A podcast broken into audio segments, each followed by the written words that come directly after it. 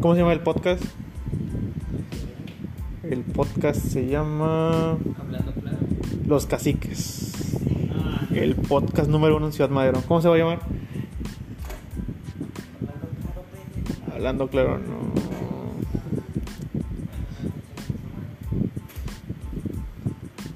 ¿Cómo se llama? ¿Eh? Enredando ideas. Enredando ideas. El podcast número uno de Ciudad Madero. ¿Cuántos hay en Ciudad Madero? ¿Como unos 3, 5 podcasts? ¿Uno? Somos nosotros.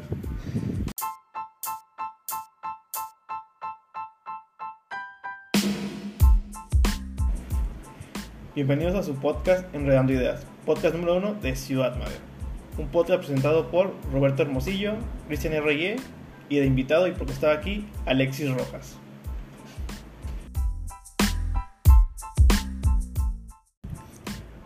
Ahora hablaremos sobre las clases en línea, la perspectiva de los ingenieros y doctores de- en el futuro que ahora están estudiando. Bueno, pues principalmente, güey, este. Yo quisiera saber tu punto de vista a través de, cómo nos podría afectar a nosotros y también a las personas que, iniciaron su- sus correspondientes carreras en línea y seguramente también las van a terminar en línea. El caso de, la, de las universidades que son por cuatris, que van mucho más rápido que los, que los semestrales y estos van a salir muchísimo antes. Entonces, esto- seguimos en pandemia y hay muchas universidades que siguen en, que siguen en clases en línea, que no van a retomar eh, en un futuro próximo de a seis meses, no van a retomar las clases. Entonces, estas personas, ¿qué va a pasar con ellos? ¿Qué, qué déficit pueden llegar a tener? Eh, ¿Y qué tanto se va a ver reflejado en su, en su vida laboral? Y asimismo en sus conocimientos aprendidos. Si bien está, se habla mucho del el aprendizaje autodirigido y, y todo eso, eh, el hecho de suplir a un docente con una máquina es, es algo que para mi punto de vista no es completamente bueno, debido a que hay cosas que, que el docente te puede transmitir muchísimo mejor que, que videos, muchísimo mejor que libros, que dado que si te vas a, libros vas a, vas a aprenderlo todo, pero lo vas a aprender de una manera eh, simple y concreta. Eh, a diferencia de que si tienes un docente que te pueda estar apoyando, porque a fin de cuentas un docente es como un mentor, y que si encuentras un docente bueno, que te ayude a ser mejor estudiante y que te ayude en sí a ser mejor profesionista, entonces es algo que no te puede dar, no te puede dar la computadora por más que tú seas eh, muy, muy, muy una persona muy mucho de esfuerzo. No es algo que se pueda suplir fácilmente el, el hecho de, de no contar con un docente eh, físicamente. El docente te puede ayudar en clases de línea con cualquier tipo de, duda, pero no es lo mismo tenerlo enfrente que te pueda contar alguna anécdota que te, te pueda ayudar en, en ciertas, ciertas áreas o en ciertos problemas que tú puedas llegar a tener en, en un futuro cercano o en un futuro lejano, de- dependiendo en qué parte de, de tu carrera te encuentres. ¿Cómo, ¿Cómo presentas esta problemática? El hecho de que te falte un docente o tú consideras que realmente no son necesarios para, para el aprendizaje del estudiante. Pues yo digo que lo que más afecta, independientemente del docente si está presencial o virtual, son los laboratorios, ya que ahí es la mayor parte de tienes que agarrar tu experiencia tanto manejando instrumentos y todo eso. Entonces, al, hacerlo, tener clases vir- virtuales, pues no hay la, no hay ese la- laboratorio. Entonces, pues lo que hacen los maestros es como de ponerte videos de YouTube, los cuales están mal hechos y pues no aprendes nada.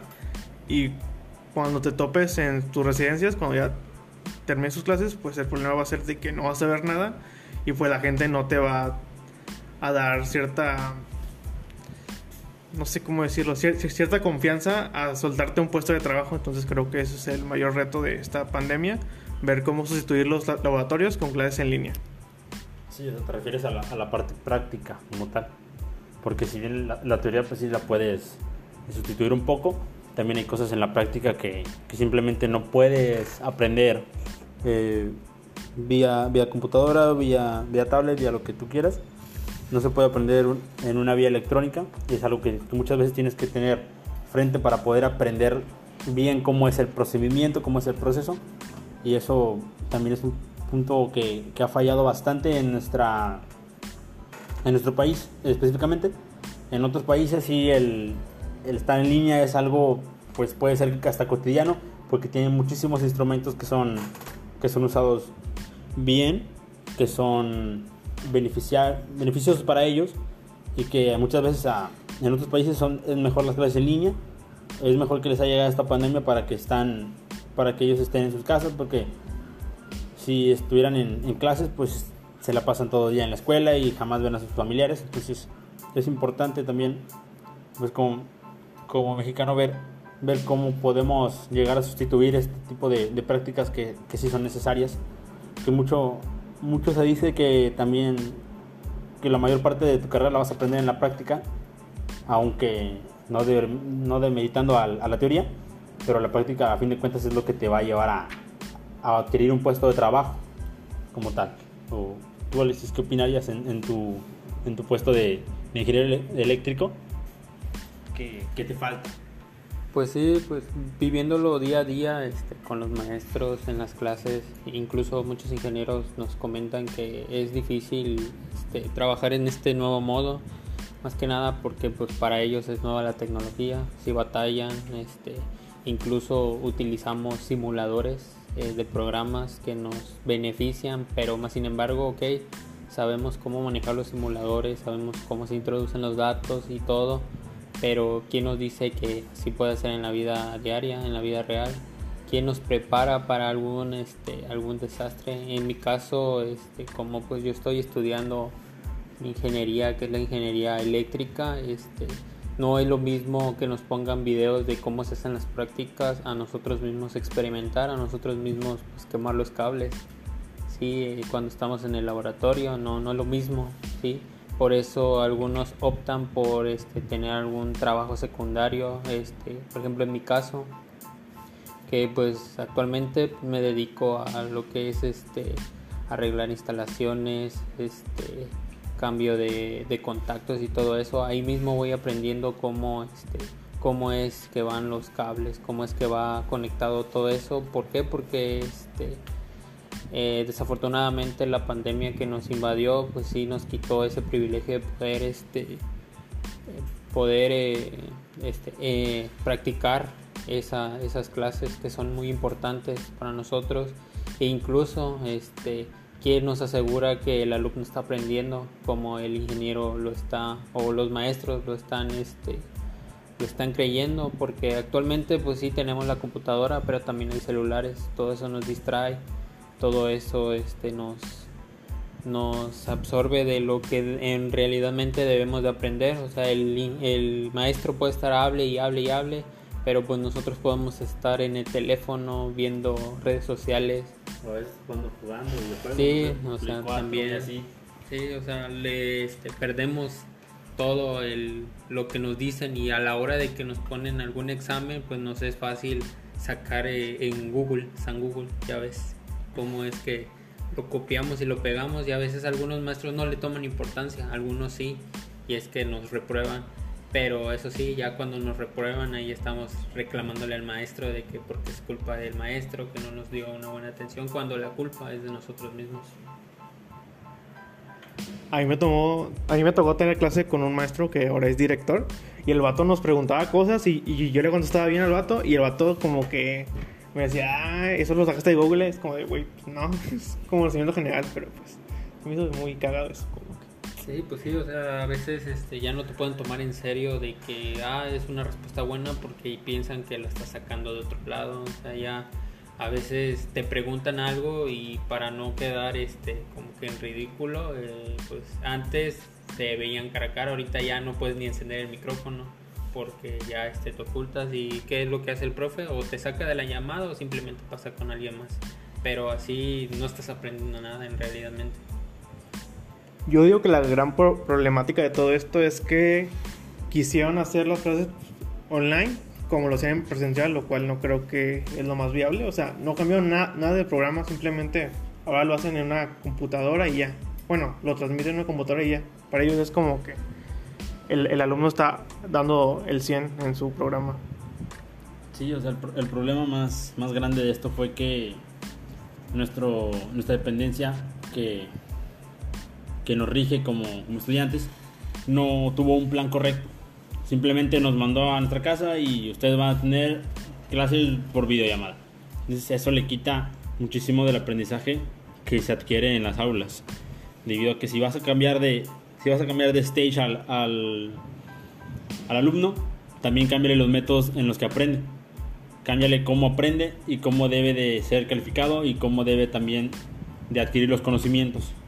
Si bien los conocimientos también los podías adquirir mm, vía electrónica, muchas veces, bueno en mi caso, los docentes me decían de que no te creas de todo lo que dicen en internet. Pero ellos mismos me mandaban también, en muchas ocasiones, a, a investigar en internet. Entonces era una problemática ahí porque ya estando aquí en, en casa, puedes tener acceso a libros, pero también los libros eh, a veces no están tan accesibles. O sea, incluso a veces puedes llegar a tener algún problema para encontrarlos o, o los encuentras por partes o no los encuentras completamente bien, como deben estar traducidos. Entonces es un, es un problema grande también el, el hecho de que, no, de que no se haya preparado eh, la educación en México como tal para un problema así, que no se haya tenido una planeación en caso de, si bien es un, es un caso extraordinario la pandemia, debimos o se debió haber tenido un, un, plan de emergencia en caso de que, por alguna razón, como ya había pasado anteriormente en la, en la influenza, que la verdad yo no me acuerdo que, que hayamos ido a casa tanto tiempo, pero pues mis, mis amigos me dicen que sí, que sí, que sí fue buen rato que estuvimos fuera de la, de la escuela, pero creo que nunca llegamos a tener clases en, en línea, güey, o sea, ni siquiera teníamos creo que ni teléfonos. No. O sea, ya no había forma de, de mandarnos a clases en línea, o sea, simplemente no van a ir y ya, güey. Pues sí, este, anteriormente cuando estábamos en, en, la escuela, que pasó eso del, este, de la influenza, eh, pues sí, fueron como más o menos dos semanas, tres semanas que estuvimos aislados y luego ya regresamos, regresamos con cubrebocas, pero en ese entonces el internet no estaba tan desarrollado como ahorita. Sí, y si había era muy escaso. El que lo tenía pues era un lujo en ese entonces. Entonces, este, deja tú de que no aprendamos o no, simplemente este, cómo le harán los demás alumnos que no tienen este, internet y que no, que no tienen recursos para poder.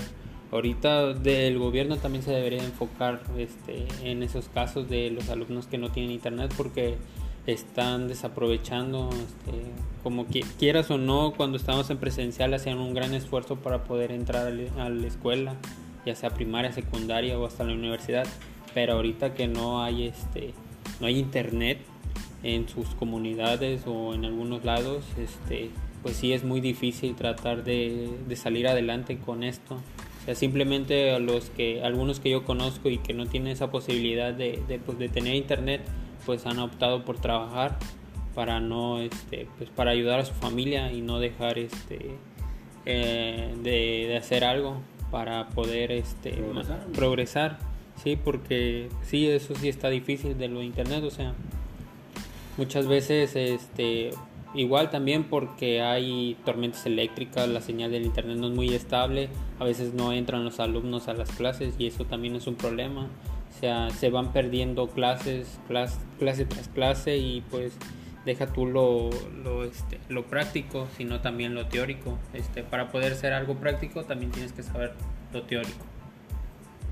Pues sí, a final de cuentas es algo que tenemos que tener en cuenta y que el gobierno también debería enfocarse en, en resolver ciertos problemas eh, específicos, en tener medidas, ¿sabes? Que, no sé, tratar de, de hacer que toda la red de cableado eléctrico sea algo que pueda resolverse en cuestión de minutos y no sea una problemática que si se te llega a ir la luz por X o por Y razón, pases semanas y semanas sin luz, porque ha habido casos en comunidades cercanas donde se han quedado sin luz, sin agua durante varios, durante varios meses y nadie se da cuenta hasta que los mismos, mismos pobladores hacen, hacen parones o hacen bloqueos de, de trenes, de, de vías y es, y es, cuando ya se dan cuenta y ahora sí el gobierno los toma en cuenta y va a, van a, re a resolver el problema. Pero mientras estas personas que, que estaban ahí, que trabajaban ahí, ya, no ya, ya se perdieron un mes o dos meses de educación o,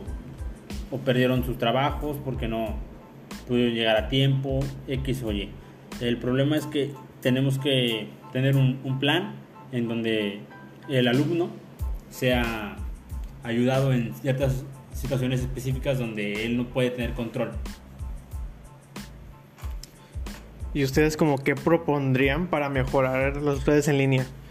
Yo en mi caso, yo lo que he hecho es poner a todos los maestros de las ingenierías a hacer vi- videos sobre la ingeniería y así armarse como un canal donde transmitían sus clases y pues creo que estaría bien armada ya que serían un grupo de maestros haciendo un solo video para una para toda una ingeniería. Creo que eso me hubiera gustado para tener a los maestros haciendo algo y que los alumnos tuvieran algo pues de provecho para como material como de clase magistral por así decirlo Sí, o sea, tem- temas, temas complejos que no son tan, tan fáciles para el alumno, pues eso sí tómalos en cuenta y ya es que, que tu mejor docente en cierta área pueda resolverte esas dudas mediante ya sea un video o sea quizá un podcast o algo o algo que tú puedas tener a la mano como, como alumno para sabes que en este cierto en este cierto tema tengo complicaciones quisiera que el mejor docente que tengo en mi escuela me lo pudiese decir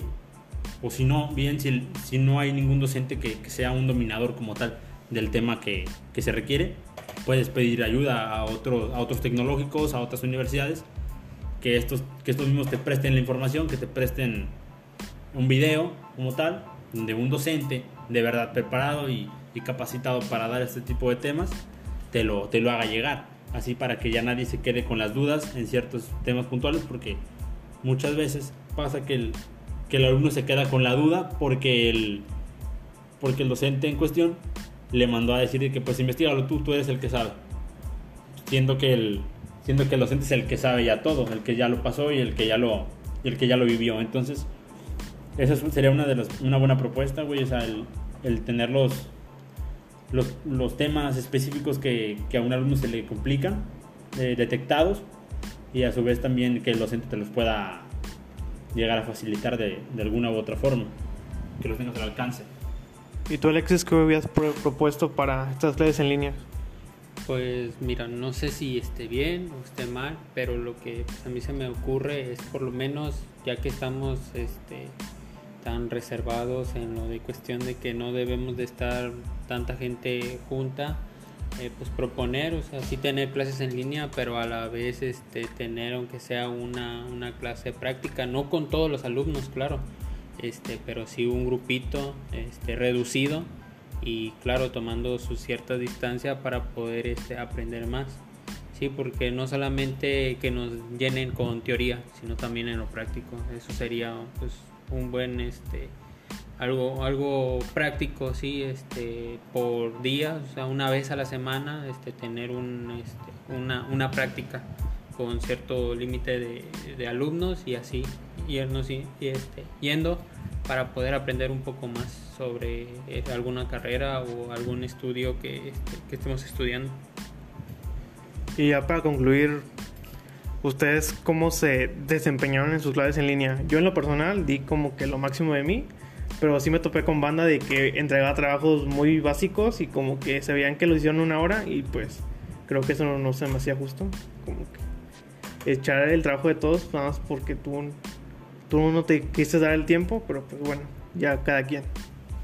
Sí, o sea, en, en todos lugares pasa, en todas las universidades, en todas las especialidades, en todas las, las carreras sucede alguien que, que no quiere seguir el paso de los demás y es completamente aceptable. güey. O sea, no todos vamos al mismo camino, no todos vamos al mismo ritmo, pero al final de cuentas todos vamos al mismo camino, entonces el que le echa más ganas, pues ya es para él el, aprendizaje, que al final de cuentas todos tenemos que llegar a saber lo mismo, pero si tú llegas primero sabiéndolo ya, es, entonces es beneficio para ti. Entonces como- tú como, como dices, el máximo, entonces pues dejas a un lado, güey, eh, lo que hizo tal o cual o tal, o tal cabrón. Eso te debe pues dar igual así, mientras tú aprendas lo que, lo que necesitas saber. Da igual si tú sacaste un 8 y el otro, y el otro cabrón que no hizo nada sacó un 9, pero tú sabes que tu 8 tiene fundamentos, güey. Sabes que tu 8 sacó, sacó lo que debía sacar, porque era lo que sabías, y no, anduvo, y no anduviste este, recaudando información de otros amigos. Y también está la, la gente que, que llega a, a recurrir a copiar porque no tuvo tiempo de estudiar y también es completamente aceptable. O sea, no es, no es algo que se recrimine, mucho menos. Yo creo que todos en algún momento lo llegamos a hacer. No creo que alguien esté exento de, de esta situación. En algún momento a alguien le fal- alguno de nosotros nos faltó tiempo para estudiar, nos faltó motivación, nos faltó, eh, ¿qué te puedo decir? Nos faltó ponerle interés al asunto y, se tuvo que recurrir a, ese, a esa situación y quizá no es lo más, lo más factible, pero sucedió y ya está. El punto es que conforme pase el tiempo no se vuelve a repetir la situación y te vuelvas haciendo una y te termines siendo una persona más autónoma que pueda darse y valerse por sí mismo en todos los ámbitos. Pero pues al final de cuentas lo que lo que más sobresale es tu esfuerzo y si tú como alumno te estás esforzando al 100%, pues ya lo, lo demás es aparte. No, no tendría por qué pues molestarte, güey, el hecho de que eh, otro cabrón logre una, una calificación muchísimo más alta.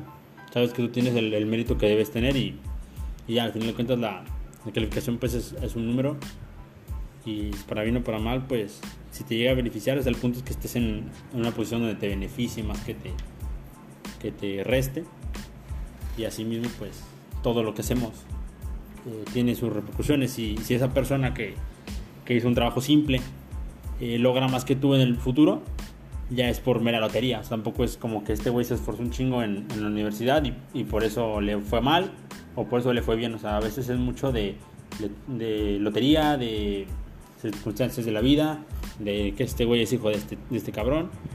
Muchas veces es así. Y, tú si no tienes ese tipo de, ayudas, pues toca chingarle y, tienes que dar, como tú dijiste, dar tu máximo para tratar de, de equiparar esas desigualdades que muchas veces en nuestro país existen, que alguien llega muchísimo antes que tú al, al destino, cuando tú te esforzaste más que esa persona a lo largo de la carrera o a lo largo de, los años que, que estuvieron juntos o que estuvieron compartiendo como, como alumnos. Pero pues yo creo que con esto podríamos eh, cerrar el, el capítulo de hoy y estaremos, estaremos viendo pronto.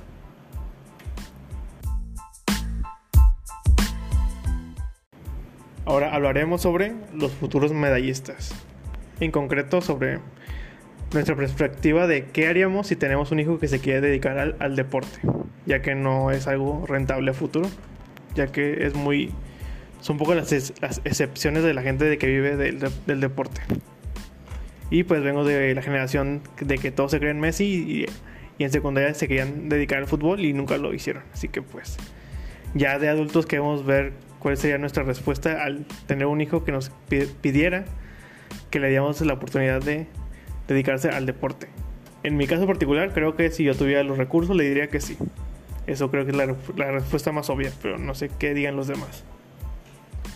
Sí, o sea, lejos de tener los recursos, muchas veces lo que, lo que motiva o desmotiva al, al deportista o al niño como tal es el hecho de que, o sea, simplemente con, con el hecho de que tu papá vaya a verte a, ya sea en, fútbol, a tus partidos cualquier otro deporte que, en que tu padre o cualquier familiar que tú tengas que sea de importancia para ti y que sea tu, tu tutor como tal, que el, hecho de que te apoye más allá de lo financiero es algo bastante importante y que te genera una motivación extra a la hora de, de llegar un poco más lejos de lo, de lo que normalmente se hace.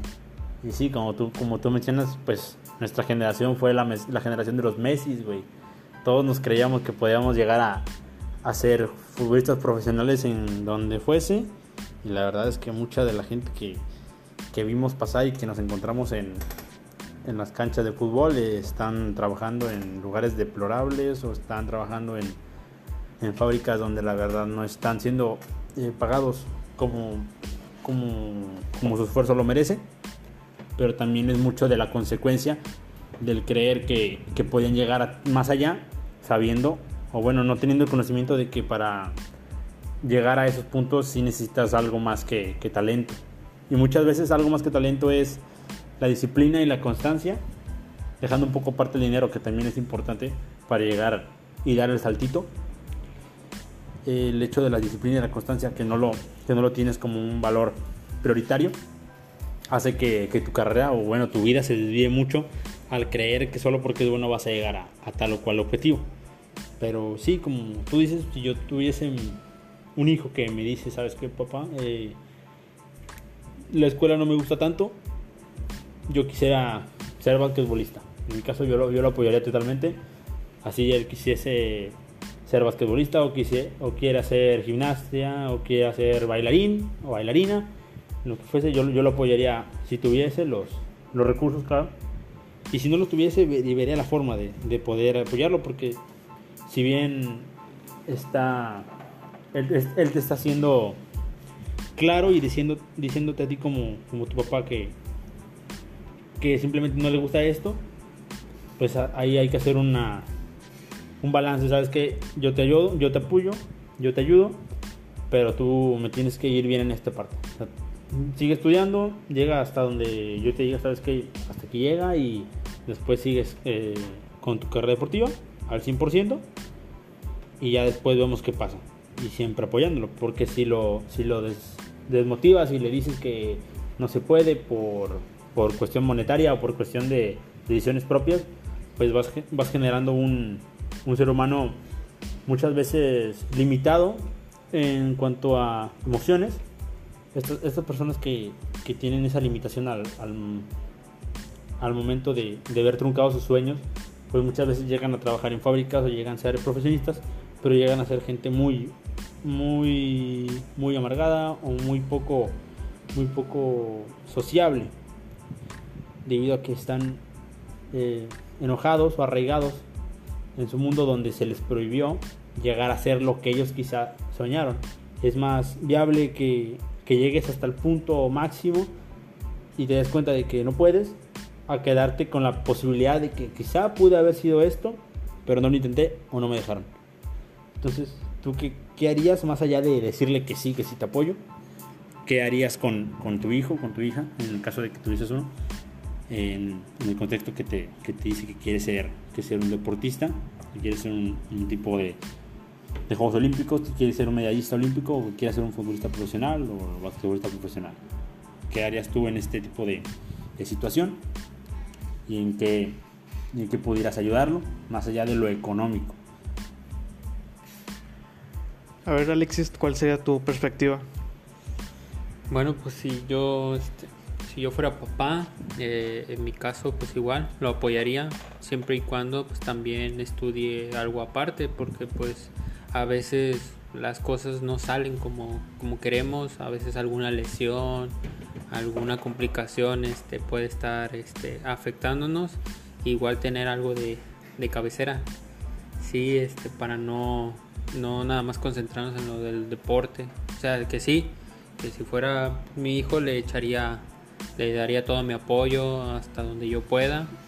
Este, porque pues a quien no le gustaría tener a un campeón de fútbol, algún medallista, algo sentirse orgulloso, ya sea de su hermano, de su nieto, de su hijo, sí, para poder este, pues, salir adelante en cuestión a todo eso, sí, o sea, sí lo apoyaría y pues también le diría que pues estudiara algo que pues que le, le guste también, o sea, ya si este si de plano pues este no le gusta tanto la escuela, entonces pues sí lo apoyaría en todo mi con todo lo que yo tenga porque pues eh, los que estamos aquí pues no tuvimos ese apoyo de pues de, definitivamente por cuestiones monetarias o porque simplemente sucedió algo que pues no estaba dentro de nosotros y este y pues no pudimos lograr hacer eso esas personas esos deportistas que pudimos, que pudimos haber representado a México incluso en estas olimpiadas que pasaron. Sí o sea no, no yéndonos tan lejos a, al contexto de ser un, un deportista olímpico pero si llegar no sé a un punto en donde puedas vivir de, del deporte, que, que, como ya dijo Cristian, es, es algo que tiene su excepción, pero si hay la constancia y, y hay la determinación para, para encaminar al deportista a esto, pues es fácil para ellos llegar. Hay mucha gente que está al punto de y en unos años estará, estará ya en, en lugares donde pueda competir con los máximos con los máximos exponentes de- del deporte en, en cada uno de sus ámbitos. Y eso va más, más por cuestión de, motivación.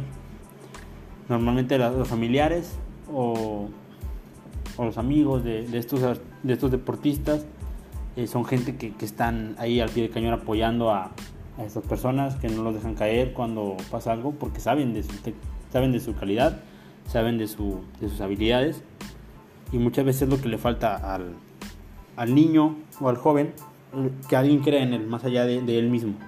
Necesitas, puedes creer eh, tú mismo en ti mucho tiempo, pero si vienen las críticas de ya sea de amigos o de familiares, entonces esa motivación se va yendo un poco más abajo cada vez, entonces no tienes el no tienes el poder no tienes la motivación que deberías tener y eso también muchas veces da para abajo. Entonces, el hecho de que tu padre, tu tutor como tal, esté al pendiente de ti, ya sea en situaciones alimenticias, donde tengas que tener un régimen eh, disciplinado de, de comida, donde tienes que hacer un, régimen de ejercicios y también un régimen mental, donde todo eso va englobado de la mano a, que seas un, un buen deportista y también una buena persona, es importante en nuestro contexto, en el contexto del, del deportista, para que así pueda tener un correcto desarrollo y, y le ponga el, el debido interés a todos los, ámbitos donde él se desarrolle, ya sea en educación y en, el deporte también. Que, que exista un- una igualdad entre lo que haces en el deporte y en lo que haces en la educación, que, lo que los dos vayan de la mano y así poder tener un- una carrera, tanto deportista como profesional, donde si no funciona una cosa, la otra te lo pueda sustentar y viceversa. Entonces tú, Cristian, para cerrar el, el tema, ¿qué, ¿qué podrías decirnos sobre este análisis, sobre esta crítica de del padre que tiene que decidir entre apoyar o no a su hijo, más allá si tiene el, el monto que, se- que muchas veces se requiere para que tu hijo pueda seguir con sus, sus habilidades, seguir desarrollando sus, sus potenciales de, de deportista. Como conclusión, si tienes un hijo, reconócelo. no, ya, este, pues si ves que es algo muy como un- es una excepción en el deporte, sí que digas, ah, esta es una eminencia, creo que sí le deberías dar todo el apoyo y algún día será un gran medallista, creo yo. Pero esto no es tanto que sea el mejor, sea, hay mucha gente que, que juega bien, que está bien y que lo hace bien. Entonces, pues, ¿por qué no apoyar a alguien que sabes que es bueno? O sea, al, al mejor, y si es que es el mejor, voy a llegar hasta donde él quiera mientras él, mientras él lo decida. Pero yo me refería a apoyar a, al güey que, que se reparte la madre eh, haciendo ejercicio, entrenando y, y sabes que tiene una, una calidad importante en donde puedes tomar tu, tu cartas en el asunto como, como padre y apoyarlo en lo que a él necesite y en lo que él requiera para su, para su progreso como tal. Es obvio que si tienes al mejor de, del mundo frente a tus ojos, pues te vas a dar cuenta rápidamente y no vas a dudar en apoyarlo porque sabes que a, corto o mediano plazo eso se va, a ver reflejado. Entonces el tema es, tu, hijo es bueno para hacer tus deportes, tu hijo quiere dedicarse a hacer tus deportes, tú lo apoyas o no lo apoyas, o simplemente lo apoyarías solo porque ves que es el más perro de los perros. Pues por su calidad de vida, si veo que para él e- e- es rentable, pues claro que lo apoyaría. Bueno, como, con conclusión de esto, cerramos este tema, esperando que se pueda entrelazar con el siguiente.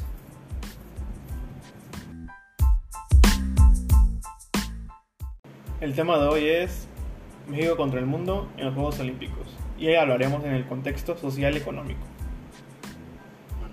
¿Qué piensas tú, güey, que, le pudo haber faltado a, a nuestros atletas mexicanos, para que llegaran un poco más allá de lo que lo hicieron?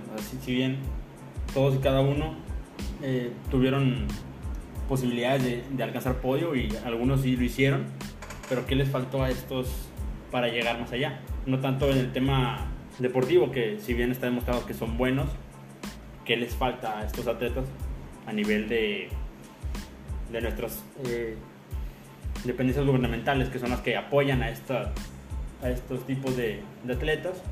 en- puntualmente en, esto- en estos Juegos Olímpicos, ¿qué, qué les faltó a ellos? Pues yo creo que lo que siempre falta en México, lo cual es varo. Varo para instalaciones y para comprar, comprar lo que ellos necesitan, tanto para uniformes y sus, ¿cómo se les llama? Instrumentos no son. Sí, pero bueno, o sea, dinero siempre hay, güey. O sea, dinero siempre Ah, hay, obvio, güey, pero pues se lo clavan y pues estos güeyes nunca tienen varo para re- renovar sus instalaciones o sus equipos y pues, pues eso nos dan. Pues Mm. sí, en, en teoría es algo muy, muy crudo que, que eso tiene que cambiar si, si México quiere ser uno de los principales eh, países que está ahí en el podio y está peleando por, por sitios importantes en justas, ya sea mundialistas, olímpicas o cualquier otro tipo de, de competencia donde se, donde se premia al mejor atleta. Eh, esto tiene que cambiar eh, radicalmente debido a que pues históricamente hay muy pocas medallas para México siendo uno de los países que más dinero se supone que destina a, esta, a estas mismas y es, eh, y es algo que tenemos que, que pues alzar la voz también por ello porque si en teoría ellos, lo hacen eh, ellos también se, quejan cuando les faltan ciertas cosas. Este, Alexa Moreno lo dijo que ella llegó a tener que comprar sus propios instrumentos de, gimnasia para poder, pues ahora sí que entrenar como ella, como ella esperaba, porque los que le- les habían proporcionado no eran de una calidad buena y eso al, al ser eh, malos instrumentos y malas da un mal rendimiento como al atleta y entonces no tienes los, los tiempos ni las ni las medidas ni, ni todas las regulaciones que deberías tener como atleta, o sea, no te sientes eh, confiado. Y menos en, una justa tan importante donde los, los nervios juegan bastante para, para los atletas. Igual yo creo que también ocupamos, este, pues, darles más foco para que, cuan- para que tengan más motivación y aparte darle más foco en el sentido de que, pues, veamos qué trabajo hacen y qué resultados entregan y también para exhibir como que todas las irregular- irregularidades que ellos viven, ¿no? En, en su entrenamiento, porque, pues, como no hay foco, pues nadie, pues nadie los topa y cuando hablan, pues nadie como que no llega el mensaje arriba de que, güey, pues hay que apoyar a estos chavos, pero pues a, a duras penas le dan pues lo que quieren el gobierno tanto en apoyos. Sí, lastimosamente cuando ya llega el, el mensaje hasta, hasta arriba es cuando ya estás casi a, a la vuelta de la esquina de, de unos Juegos Olímpicos o de unos Juegos Panamericanos, donde ya pues no puedes hacer nada, o sea, ya todo lo, lo que se hizo, pues estos, estos chavos ya lo, ya lo hicieron a través de, de boteos o, o trabajando o lo que sea, y también es un- una parte importante de por qué estos, estos atletas no llegan más lejos, porque tienen que enfocarse en ciertas cosas, no simplemente van a, no simplemente están compitiendo toda su vida. Ejemplo claro, el, el de China, que, que estos güeyes nacen y los, y los ponen a entrenar desde pequeños y no los dejan hacer otra cosa más que, más que entrenar. Y, o sea, mucha gente pierde su infancia en eso, pero a final de cuentas terminan siendo héroes nacionales y todo lo que quieras. Y aquí en México no, o sea, el, el atleta tiene que trabajar y tiene que hacer lo que, lo que él pueda para poder llegar, si quiere, a, a unos Juegos Olímpicos o quizá una medalla, que ya es con un mérito 100% del atleta, ya no tanto del, del gobierno. Aparte no hay mo- motivación tal cual, ya que, no sé, ejemplo, Indonesia, sus medallistas, creo que les dan dos vacas, una casa y comida de por vida. Para allá, que- para allá es un chingo eso, pero- Sí, pero igual está chido, ¿no? Sí, sí, no, ya. pero Tengo también, la... también vi que les dan como 100 mil dólares o algo así, o sea, no es, es un chingo de feria, güey, por, por todo el desmadre que te hiciste, o sea, todo el, todo el sacrificio, pero si te vas a la, o sea, porque sacaron una estadística, güey, donde le decían país por país cuánto les iban a dar, güey, y había países donde te tiraban un millón de pesos por ser, un millón de, un millón de dólares, güey, por ser medallista olímpico. Entonces, vas al contexto de México, donde te van a dar 13 mil pesos, güey, mensuales durante cuatro años, pero no tomas en cuenta la, la devaluación del, del dinero, güey. O sea, a los atletas como tal les, les conviene más que tú les des el dinero íntegro, como tal, todo completo, a que se lo vayas dando por pago. güey. Porque a fin de cuentas, si estos vatos tienen alguna necesidad, ya sea de deportiva o familiar, con ese dinero lo pueden solventar sin problemas, a diferencia de que les vas a estar dosificando el dinero a, a tantos años, Y al, final, y al final de un año o dos años el dinero que les están dando ya no les sirve para nada, porque pierde mucho valor. Alexis, ¿qué opinas? Pues mira, la verdad siento que aparte del dinero, este, que sí, que le hace falta a los atletas porque pues este muchas veces tienen alguna, algún problema y como el gobierno mismo no solventa esos gastos, pues tienen que este, trabajar, tienen que salir este, de su contexto actual, de lo que es el deporte. ¿sí? Entonces van, van perdiendo práctica, ya que pues el deporte es cuestión de práctica, de esfuerzo. También hay que cambiar la mentalidad, no solamente decir ya merito, ganamos, ya merito llegamos al cuarto lugar, ya merito llegamos al tercer lugar, sino este, enfocarnos más bien en lo que queremos ganar, no este, estar orgullosos de un cuarto lugar, ok, orgulloso ella porque ella con su propio mérito, con su propio esfuerzo llegó al cuarto lugar, pero nosotros como mexicanos que vamos a estar orgullosos de un cuarto lugar, ¿sí? sabiendo que nosotros pagamos impuestos, pagamos todo eso que va al gobierno, podemos, este, el mismo gobierno puede solventar los gastos de esos deportistas que se enfoquen en su carrera de deportes. Exacto, es como aplaudirle a que el, el gobierno pues no les dé el varo y hagan lo que puedan con sus esfuerzos. Está mal. No, o sea, el, el aplauso como tal va dirigido al, al atleta, o sea, si quedas en quinto, quedas en primero, pues qué, qué chingón, o sea, uno de, uno de 20 mil cabrones llega a los Juegos Olímpicos. Si eres el, el 20 de, de 2000, de 10 mil, pues eres un chingón, güey. Pero también ahí es donde se le debe exigir a- al, al gobierno, güey, no tanto al atleta, porque los atletas todos demostraron que tienen los huevos y, y el carácter y, y las habilidades para, para estar en unos Juegos Olímpicos, si no, de lo contrario no estarían ahí.